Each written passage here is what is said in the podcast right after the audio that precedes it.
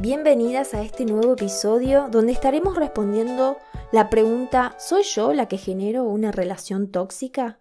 ¿Cuántas veces nos encontramos discutiendo, sufriendo porque no nos entiende, no valora lo que yo sí, es como si no existiese en su vida, lo parece manejar tan bien, al final yo soy la histérica con sus ataques de locura que yo misma genero. Me enojo y después tengo que salir a reparar con la cabeza gacha y arrastrando la autoestima por el piso. ¿Qué es lo que pasa en estas relaciones tóxicas donde nada parece fluir? ¿Será que es él el tóxico? ¿Será que soy yo? ¿O ambos? ¿Y por qué? ¿Cómo es que podemos aguantar eso durante meses, años o toda una vida?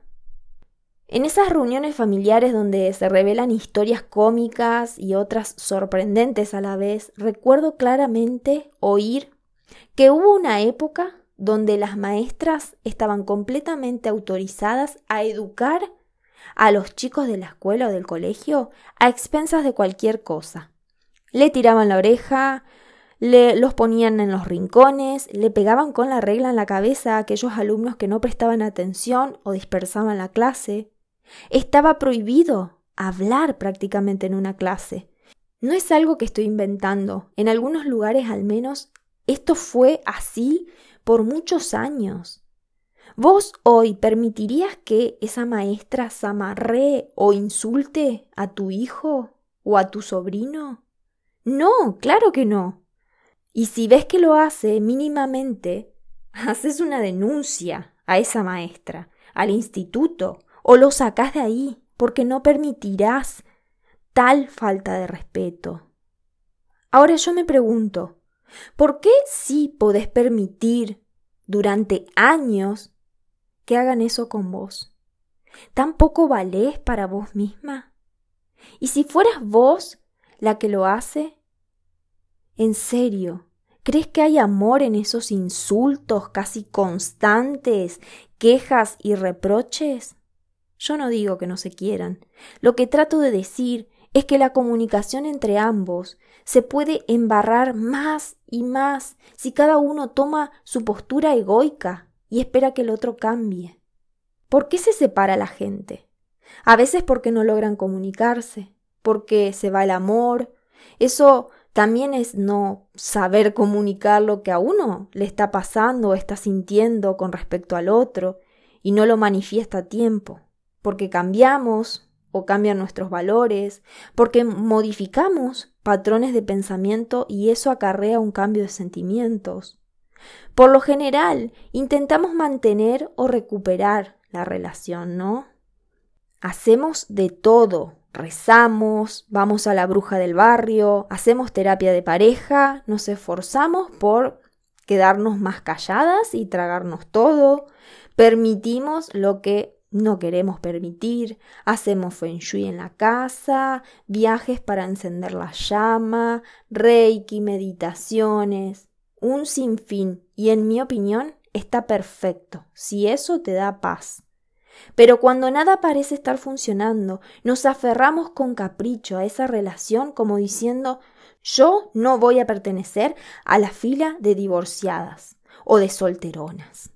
Así me cueste la vida, o simplemente nos conformamos. Obviamente que esto genera toxicidad. No estás en una relación de pareja, sino dispareja. Todo el tiempo quieren cosas diferentes. O lo peor, cada uno ya hace su vida. También puede que me digas, no, pero nosotros no discutimos. Yo prefiero callarme y aguantarme, así seguimos bien. Pero ¿quién te dijo que dentro tuyo no tenés una relación tóxica contigo misma? Estás completamente fuera de coherencia entre lo que pensás, decís y haces. Y puede que creas que tu matrimonio o tu pareja están bien. Sin embargo, dentro tuyo tenés una guerra de enfrentamientos constantes. Y para ir cerrando la idea, porque me imagino que te habré hecho pensar bastante hoy, quiero decirte que el problema no está afuera. Es parar, mirar qué me pasa a mí, qué quiero, reflexionar si esa relación que tengo conmigo misma es saludable o tóxica y hacer los cambios correspondientes. Lejos estamos de ese pensamiento, él no quiere hacer terapia. Si tan solo se dejara ayudar. No, no, no, no, mi bella. Si sanas la relación que tenés con vos misma en tu interior, te convertirás en una mujer que toma a su niño y lo saca de ese colegio, porque no permitirás que nadie ensucie tu campo energético. Duele horrores. ¿Crees que no pasé por eso?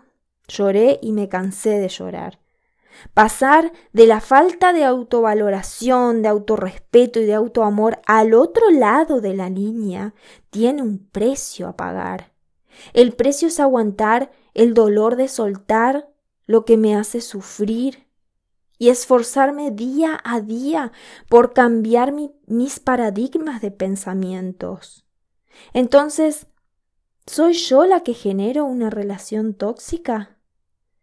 Mi respuesta es, sin importar quién la genere, la estás tolerando.